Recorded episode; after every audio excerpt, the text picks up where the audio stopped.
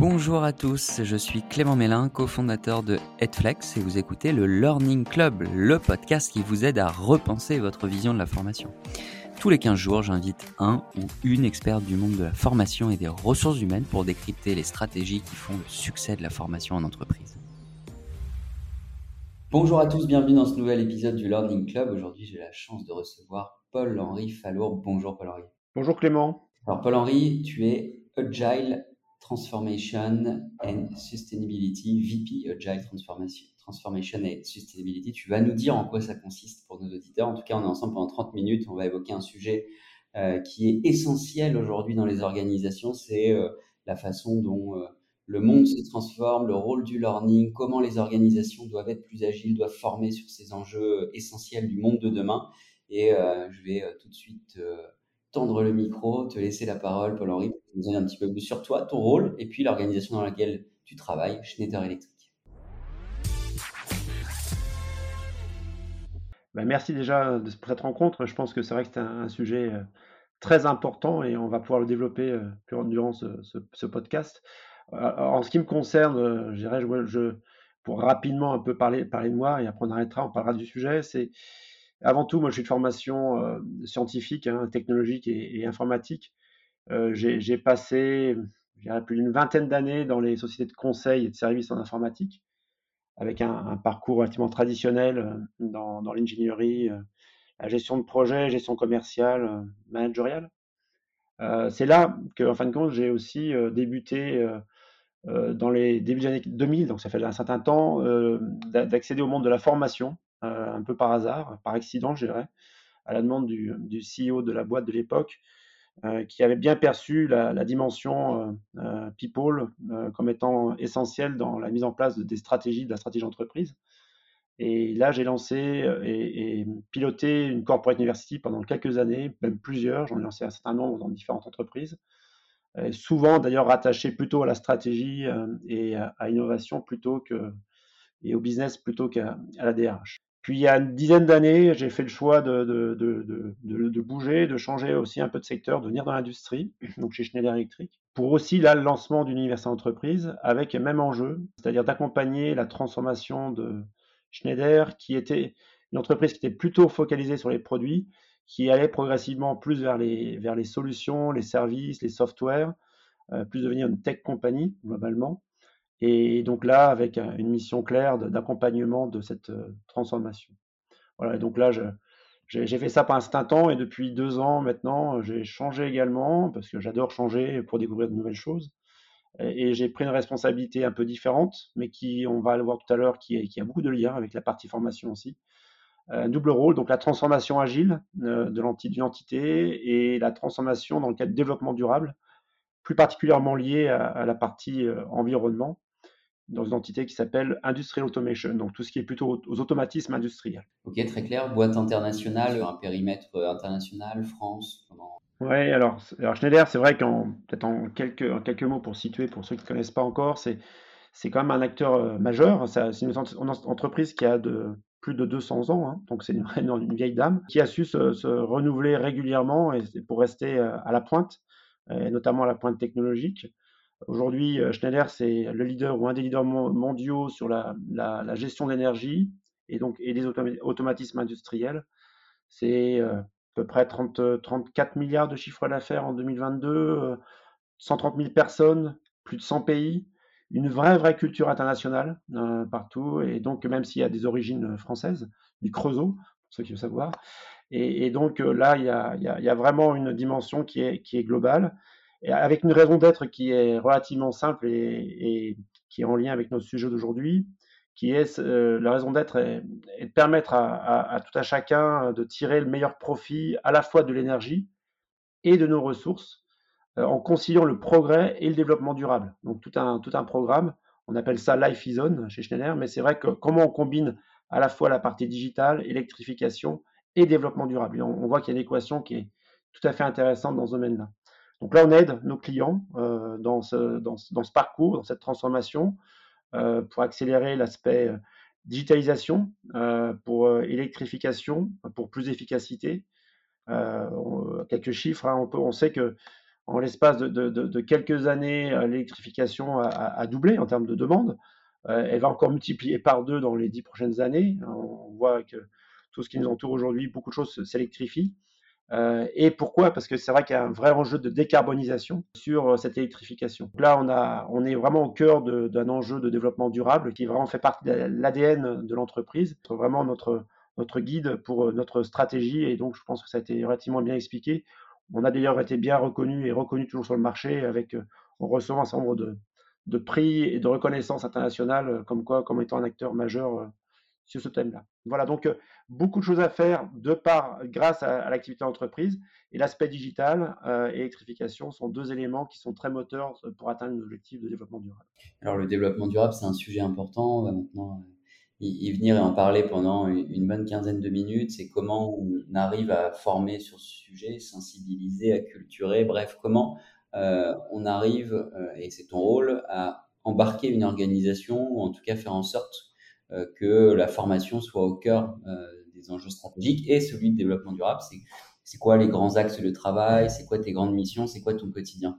Alors euh, oui, alors c'est là où c'est intéressant de faire le lien et je pense que mon choix d'aller dans ce, type de direction sur le développement durable, après avoir un, long parcours dans, le monde de, la formation, n'est pas un hasard, dans le sens où je pense que réellement il y a un enjeu, où il y a une responsabilité en tous les cas très forte de la formation pour pouvoir accompagner, euh, alors de façon, je individuelle et collective, cette transformation.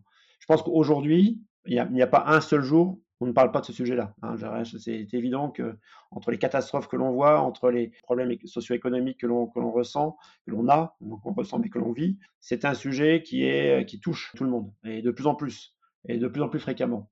Donc c'est vrai au niveau individuel, mais il faut savoir qu'au niveau aussi entreprise, c'est également le cas. L'entreprise fait partie de la société et l'entreprise euh, est, très impactée euh, et sera de plus en plus impactée dans les années à venir. De toute taille, hein, ce n'est pas que pour les grandes entreprises, toutes les entreprises sont impactées. Donc ça veut dire qu'elles doivent remettre euh, sur un peu sur la table leur stratégie, leur orientation, leur choix, non pas pour une question d'adaptation, mais de survie. Et pour aider, ou en tous les cas ce qui, des éléments de, contexte qui, poussent à ça. Il y a trois axes quelque part de, réflexion pour l'entreprise. Il y a le côté réglementation qui devient de plus en plus fort. On voit au niveau européen avec les, textes qui passent. On a vu récemment euh, celui pour la, pour la, voiture électrique, par exemple, mais il y en a énormément hein, sur, les, le, sur le, le, fait de, tracer aussi les, produits, euh, de les obliger à être réparables, ainsi de suite. On a beaucoup d'éléments de réglementation qui arrivent et qui va s'accélérer. Alors c'est vrai en Europe, mais c'est vrai aussi en Chine où ça s'accélère beaucoup et aux États-Unis.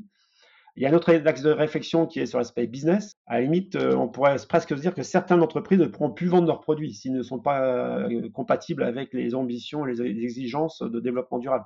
Donc là, c'est vraiment une, obligation, euh, sinon on ne vend pas. Donc si on ne vend pas, évidemment, on, meurt. Et puis le, troisième, troisième point, c'est sur l'aspect, je dirais plutôt finance. Parce qu'aujourd'hui, les organismes financiers, et j'en discutais encore récemment avec quelques organismes financiers la semaine dernière, euh, le critère de développement durable devient un critère majeur de, choix pour financer, pour accompagner le financement des, entreprises. C'est vrai dans le monde public et dans le monde privé, donc financement public ou privé, qui oriente de plus en plus euh, euh, vis-à-vis d'entreprises, leur financement vis-à-vis des entreprises qui vont faire les efforts et qui vont démontrer des résultats, qui seront les plus vertueuses, hein, sans mauvais jeu de mots. Voilà, donc je pense que déjà, il y a déjà des impacts. Euh, je peux donner un exemple côté Schneider. cet indicateur-là, le développement durable, impacte fortement les bonus des managers. Donc on voit aussi qu'au niveau individuel, la finance est un élément important. Donc ces trois axes, réglementation, business finance, impactent l'entreprise, impactent donc les, euh, les salariés qui font partie de l'entreprise et par ailleurs le citoyen. Donc là on voit qu'il y a tout un écosystème qui est en place pour faire que, les choses bougent rapidement. Voilà, donc ça c'est des éléments de contexte. Après, je pense, pense, que on peut focaliser sur l'aspect plus formation. Et, l'aspect formation euh, va bien évidemment jouer euh, ce rôle essentiel euh, dans le cadre de, cette transformation et cette évolution. Évidemment, il y a ce qui vient tout de suite à l'esprit, c'est le fait de sensibiliser, d'informer, de former les collaborateurs afin d'être euh, peut-être plus conscient de ces enjeux environnementaux et être acteur. Donc là, il y a vraiment une dimension qui paraît la plus évidente, c'est la partie apparente de l'iceberg. Au-delà de ça, je dirais qu'il y a aussi un élément un peu plus d'évolution de, des métiers aussi qui est important, c'est-à-dire qu'on sent de plus en plus des nouveaux métiers qui apparaissent. Pour faire un petit peu le parallèle avec le monde digital il y a quelques années où beaucoup de métiers sont apparus, on, est dans la même type de vague avec le développement durable, avec beaucoup de nouveaux métiers qui apparaissent en entreprise, beaucoup de nouvelles compétences à développer. Alors, ça a à la fois des nouveaux rôles et de nouvelles compétences à développer.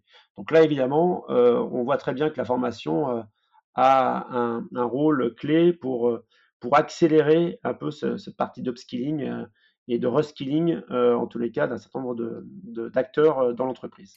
Alors, si on focus sur la formation, dans le Club, on, est responsable formation, on t'écoute, je me, fais le porte-parole de nos auditeurs, on se dit qu'est-ce qui t'a mis en place aujourd'hui, qu'est-ce qui est utile comme outil, comme contenu de formation, bref, comment concrètement on peut mettre en place des choses et qu'est-ce que vous avez mis en place tout ça? Alors c'est vrai que c'est mieux partir par des exemples, je pense que c'est toujours le, par rapport à ce qu'on ce que fait actuellement chez Schneider, je peux, bien bien en parler. Je dirais qu'il y a euh, tout d'abord euh, bien définir euh, le cadre des compétences à développer. ce n'est pas que l'environnement, hein. la partie sociale, sociétale, gouvernance était éléments importants. La partie ESG, il y a beaucoup de choses autour du bien-être, par exemple. Euh, de well-being euh, qui, sont, euh, qui sont à mettre en place. Donc, au sein de Schneider, on a vraiment même une direction donc, qui s'occupe de cette partie-là et qui a mis en place tout un dispositif d'accompagnement, de formation, de sensibilisation et d'action. donc là, la formation, bien évidemment, la façon dont on traite ce sujet a un rôle à jouer de par un catalogue. Sur la partie environnement, on, voit qu'il y a des éléments aussi très spécifiques à, donner un, je répète, mais tout ce qui est lié à la partie euh, awareness, donc plus prise de conscience. Euh, donc on, nous, on a mis en place ce qu'on appelle la partie Sustainability School, une série assez riche hein, de, vidéos pour bien comprendre euh, un peu toute l'histoire et d'où on en est et l'impact humain sur, l'empreinte carbone et sur l'environnement et sur la biodiversité, par exemple. Donc là, il y a toute une plateforme, une plateforme, un portail d'apprentissage avec des niveaux de certification, bon, plusieurs niveaux, pour vraiment à la fois comprendre la globalité et aussi par fonction. Je suis, je suis finance, je suis RH, je suis euh, euh, développeur. Qu'est-ce que, ça veut dire, euh, moi, dans mon contexte, et qu'est-ce que je peux faire? Donc, qui encourage aussi au passage à l'action. Ensuite, il y a toute une dimension métier aussi très, encore plus précise. Pour développer les nouveaux produits, on a des, des éco-designers, donc des gens qui, dont le métier, c'est de développer, de, concevoir des nouveaux produits, hein, des disjoncteurs, par exemple, allons-y. Euh, dans ce cadre-là, comment est-ce qu'on conçoit des disjoncteurs, par exemple, qui vont euh, répondre aux exigences euh, donc avec de développement durable, tels les matériaux à utiliser, l'empreinte carbone la plus limitée possible, la réparabilité, la durabilité. Voilà, donc tous ces éléments-là qui contribuent à, mettre en place un portefeuille d'offres qui soit éco-responsable et green, je dirais, non pas uniquement par label, mais aussi dans les faits, et donc là, il y a tout un, accompagnement de parcours de formation. Donc on a mis en place, euh, par exemple, un certain nombre de rôles euh, pour euh, s'assurer de la montée en compétences des équipes pour concevoir ces nouveaux produits. Voilà, c'est un exemple, mais il y en a encore beaucoup sur, sur le, ce qui peut être fait. Le scope est assez large, donc c'est vraiment important de pouvoir définir son, champ d'application et d'être relativement spécifique à deux niveaux, à la fois sur l'awareness et à la, et à la fois sur le passage à l'action. Ok, les challenges à venir, c'est quoi euh, Puisque c'est un sujet en perpétuelle euh, évolution, en perpétuel mouvement, c'est quoi les, les challenges des, des, mois, des années à venir? Ah bah, alors les challenges, ils sont évidemment nombreux parce que je pense qu'on apprend aussi beaucoup en avançant, hein, en marchant. C'est-à-dire que D'ailleurs, c'est un sujet qui, qui est intéressant parce que quand, quand je, je, je, me suis engagé dans cette voie-là, j'étais, comme beaucoup, je pense, je connaissais pas forcément le sujet. J'étais intéressé, euh, voilà, parce que je pense qu'on est sensibilisé. Personnellement, ça, ça, me touchait, donc je me disais, regardons un petit peu de plus près ce qu'on peut faire à, ce niveau-là. Et, c'est vrai qu'on s'en rend compte rapidement que c'est un sujet très complexe euh, et bourré de paradoxes. Euh, c'est-à-dire que ce que l'on peut gagner d'un côté, on le perd de l'autre. Il y a beaucoup de, comment on dit en anglais, de trade-off à faire, hein, de compromis à faire pour pouvoir faire des, faire des, des, choix, avoir des, enfin, choisir et euh, développer euh, un certain nombre d'actions. Et donc ça, c'est un monde complexe qui demande euh, d'être, euh, je pense, euh, de s'informer énormément. Donc un élément important ou un challenge, c'est de s'informer régulièrement. on ne sait pas tout et on découvre au fur et à mesure. C'est là où c'est intéressant, le lien avec Agile que je fais par ailleurs est intéressant parce que c'est une démarche qui est complètement agile, c'est-à-dire beaucoup dans l'expérimentation, dans l'apprentissage et après dans, la, le déploiement des bonnes pratiques. Donc on est dans cet état d'esprit. On ne sait pas tout, on apprend en marchant. Il faut oser, il faut pas attendre. Surtout, faut pas, il faut pas attendre. Donc les challenges, c'est l'immobilisme, il euh, faut éviter. Il faut surtout y aller à tous les niveaux et dans toutes les fonctions. Et la formation, elle n'est pas en reste par rapport à ça. C'est-à-dire que non seulement elle doit être, elle doit accompagner, aider, et peut-être c'est l'autre point peut-être aussi important euh, dans le cadre de cette discussion, c'est elle-même, elle doit se remettre en question. La, fonction formation, euh, une question toute simple qu'on nous en pose, est-ce qu'on est capable de mesurer son impact carbone? C'est intéressant, si vous faites l'exercice, regardez un petit peu quelle est l'empreinte carbone de la fonction formation dans l'entreprise. Euh, voilà, donc on peut le détailler éventuellement, hein, j'ai quelques idées derrière, mais il y, a, des éléments là qui, souvent on pense un petit peu à aider les autres, qui est très bien, à accompagner, il faut faire un peu d'introspection et regarder aussi qu'est-ce qu'on peut faire dans la fonction formation? Mais C'est une très bonne question et, encore une fois, je me mets à la place de, nos auditeurs. Euh, euh, calculer l'empreinte carbone de la fonction formation du service formation, c'est des enjeux qu'on va avoir de plus en plus, qu'on va sûrement, quand on est responsable formation, nous demander de plus en plus. Euh, comment tu vois les choses sur ce sujet Quels sont les, conseils que tu pourrais donner, s'il y en a, à nos auditeurs?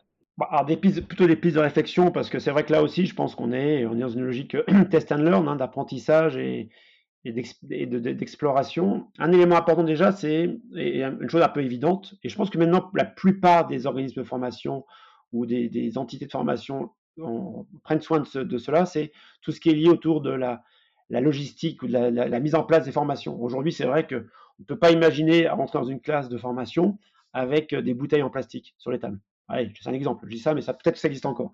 Euh, donc quelque part, il y a, il y a cet élément, l'empreinte carbone peut se mesurer assez rapidement sur le déploiement, le dispositif de déploiement euh, de la formation. Pour aller un peu plus loin, est-ce que derrière, et donc grâce au digital maintenant, il y a peut-être quelques formations dites présentielles qui vont éviter des déplacements nombreux Est-ce que c'est intéressant que des gens viennent de, de différentes places du monde ou de France pour aller à une formation sur deux ou trois jours avec l'empreinte carbone que ça, que, ça, que ça implique. Voilà, donc ça c'est un exemple plutôt au niveau, je dirais, de, du déploiement de la formation, de, la, vraiment de la, la, mise en place de la formation. Il y a un autre élément qui peut être intéressant, c'est le catalogue de formation. On a un petit peu été dans une logique dans le monde de la formation où euh, l'idée c'était de proposer le maximum de formation et les gens faisaient un peu du, la personnalisation du pick and choose par rapport aux besoins. Je pense que le problème un petit peu d'abondance de formation a conduit à des excès. Euh, et une efficacité qui est probablement n'est pas forcément la meilleure. Donc ça veut dire que dans le cas de la peut-être aussi de la curation ou dans tous les cas de la de, la sélection de ce que l'on propose dans la formation, dans son catalogue formation, c'est un élément de réflexion aussi. Là, comment on recycle les éléments aussi, hein, on peut parler de recyclabilité, euh, peut-être pas de réparabilité, mais de recyclabilité, comment est-ce qu'on s'assure qu'on réutilise des choses qui ont déjà été faites? Si on crée quelque chose de nouveau, forcément, on va consommer des ressources. Donc, voilà des deux pistes, le catalogue, le déploiement des formations, on, fait au mieux, et ça commence par les petites choses pour pouvoir euh, atteindre des grands objectifs. On pourrait presque aller vers ça, peut-être que demain dans les organisations, euh, on, devra être dans le green learning, qu'on sera évalué sur ce sujet. Genre, à titre perso, j'en suis euh, convaincu. Et, nous, justement, je fais une petite parenthèse, mais chez, chez Headflex, c'est quelque chose qui nous tient à cœur, puisque tout notre discours est de dire qu'on peut réutiliser des choses existantes plutôt que de tout recréer. Et tout recréer, ça prend du temps, ça coûte de l'argent et en plus de ça, euh, ça peut potentiellement coûter à la planète. Bref, euh, parenthèse fermée. En tout cas, je pense que c'était euh, hyper intéressant de, parler de tout ça avec toi, Paul-Henri.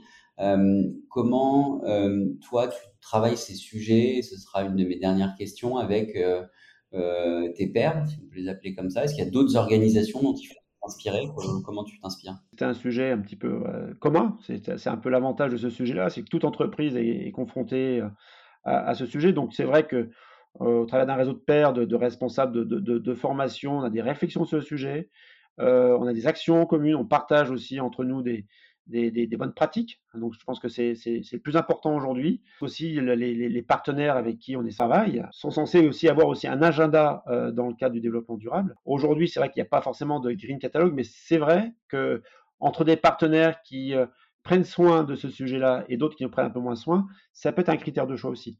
Euh, donc euh, voilà, donc il y a à la fois des partenaires qui vont nous aider à accélérer euh, pour travailler ce, sujet-là, et puis à la fois d'autres entreprises sur lesquelles on met en place des bonnes pratiques et, on a des sessions de partage. Et personnellement, je milite énormément, y compris même dans la communauté learning, même si je ne suis pas complètement de, dedans en termes de fonction aujourd'hui. Pour m'assurer que ce sujet est bien porté dans cette communauté, la communauté RH aussi en général, parce que je pense qu'il y a un peu de retard. Je, pour être un peu, pour être provoquant un peu sur le sujet, je pense que la dimension, les, learning en général et la RH, les RH en général et le learning en particulier, n'ont pas pris la dimension de l'enjeu et de l'opportunité à la fois. Pour moi, c'est une super opportunité pour le learning de pouvoir adresser ce sujet directement auprès de la direction générale. Bah, top, bah, merci beaucoup euh, Paul-Henri pour tous euh, ces éclairages. C'est la première fois qu'on reçoit euh, quelqu'un dans le Learning Club qui nous parle de sujet et qui vraiment est en charge de, cette thématique dans, dans, une organisation. Donc j'imagine que ça va beaucoup intéresser nos, nos auditeurs. On passe maintenant au Fast and Curious, c'est la troisième et dernière partie de cette émission. Euh, donc Paul-Henri, euh, l'exercice est simple, quelques questions pour toi, des réponses assez directes et surtout du partage de connaissances, de ressources, de conseils qu'on mettra en descriptif du podcast. La première question, elle est assez simple, Paul-Henri, c'est si tu devais décrire en un mot le futur de la formation, qu'est-ce que tu nous dirais? C'est toujours un exercice un peu délicat. Alors, pour sortir un peu des règles, je dirais, j'en ai plutôt deux. Premier, c'est responsable. Le deuxième, passionnant. Responsable, parce qu'avec les différents accélérateurs, dont celui de développement durable, on, aurait pu parler aussi de l'intelligence artificielle aujourd'hui, euh, sont des sujets qui demandent à la formation euh, d'être responsable des sujets. Puis passionnant, parce que je pense qu'il y a tout à créer, tout à, construire, euh, et le, monde de la formation et le, les responsables de la, formation, ont un, rôle à jouer dans ce cadre-là et donc à découvrir. Donc c'est juste passionnant. Pour une formation plus passionnante et responsable, ça va bien avec la thématique de, cet épisode. La deuxième question, un outil de formation que tu souhaiterais nous partager? Les outils, c'est toujours difficile de faire le choix d'un outil. Moi, je, partirais plutôt sur, un, sur un, slogan ou une, pratique, en tous les cas, qui me semble intéressante et qui fait partie d'une des valeurs euh, de Schneider, c'est Learn Every Day learn every day, ça va apprendre tous les jours, euh, c'est nécessaire. Moi, j'essaie de me, je m'oblige à ce rituel. Euh, pour moi, c'est une hygiène professionnelle de bloquer dans mon agenda une demi-heure, trois quarts d'heure tous les jours pour euh, apprendre quelque chose de façon formelle. Et bon, c'est pas toujours facile à tenir. Bon, mais en tous les cas, je conseille réellement de développer vraiment ce côté apprentissage, curiosité, en apprenant tous les jours. Et avec la multitude de formats et de contenus à disposition aujourd'hui, c'est une opportunité d'apprendre au quotidien et ça va aller avec la troisième question, Paul-Henri. Un livre ou un podcast, tu as le choix entre deux formats. Sur la partie livre, euh, évidemment, je vais faire le lien aujourd'hui. Il y a beaucoup de livres intéressants. Euh, un sur lequel, évidemment, en lien avec la, thématique du jour sur le développement durable, qui est intéressant par ce côté un peu pédagogique qu'il apporte et que je pense tu connais aussi, c'est Le Monde sans fin hein, de Christophe Blain et de Jean-Marc Jancovici. Euh, c'est une bande dessinée hein, qui, fait, prendre conscience un peu des enjeux liés à la transition énergétique, à, l'utilisation de l'énergie, aux ressources, aux enjeux économiques, les conséquences climatiques, de façon très, très, très accessible, très pédagogique et très illustrée. Ça pousse vraiment à, réfléchir, à agir et, et, à comprendre un peu les choses. Donc voilà, donc il y a un côté un peu, moi j'adore les bandes dessinées aussi, donc je pense qu'il y a, il y a un côté euh, euh, très fort euh, dans, dans, dans, cette, dans cet ouvrage. Un blog ou une newsletter ou un site qui t'inspire Peut-être une action que, qui, pour chacun, c'est de mesurer son empreinte carbone. Euh, donc on a euh, toute la partie euh, nogesclimat.fr par exemple qui le fait. Il y a le 2 tonnes.org. Voilà, donc c'est intéressant. On connaît, le principe des 2 tonnes. C'est-à-dire qu'aujourd'hui en France, par habitant, je pense chacun à peu près à 9, 9 tonnes à peu près. L'idée c'est d'arriver à 2 tonnes. On voit par rapport à son mode de vie ce qu'on devrait changer et on voit la difficulté que ça pose. Et bon, il existe des ateliers, hein, c'est comme la fresque du climat. Donc ces sujets-là, ce sont des sujets, je pense, qui, qui, sont intéressants pour mieux comprendre, mieux décrypter, mieux passer à l'action. Allez, une autre question un peu plus perso, mais qui va souvent avec le pro. Qu'est-ce qui fait que tu as envie de te lever chaque matin, Paul-Henri À ton avis À mon avis, c'est lié à la formation. Pour moi, c'est l'envie d'apprendre quelque chose de nouveau tous les jours. C'est, je, je dis aujourd'hui, qu'est-ce que je vais pouvoir apprendre et surtout, qu'est-ce que je vais pouvoir transmettre? Voilà, avec des nouvelles rencontres et puis des nouveaux challenges à relever. Quoi. Réellement, c'est c'est, je pense que c'est le, dans le collectif qu'on trouvera la solution. Donc, euh, faut, il faut à la fois se former, donc euh, euh, être sûr qu'on voilà, maîtriser au mieux, au mieux possible les sujets et transmettre, partager. et c'est tout l'enjeu et c'est pour ça que j'ai accepté volontiers ce podcast aujourd'hui. Merci pour ces 30 minutes ensemble, Paul-Henri. Si on veut te retrouver pour ces échanges, pour te contacter, LinkedIn en priorité, j'imagine. Voilà, c'est très bien merci Paul-Henri, merci à tous de nous avoir écoutés et à très vite pour un prochain épisode du Learning Club. Merci. Merci d'avoir écouté cet épisode du Learning Club. Je compte sur vous pour noter le podcast et en parler autour de vous. Et n'oubliez pas, si vous avez des besoins en formation digitale et que vous aussi, vous voulez transformer ou repenser votre offre de formation, toute l'équipe Edflex est là pour vous aider et vous accompagner. De mon côté, je vous dis à très vite pour un prochain épisode du Learning Club.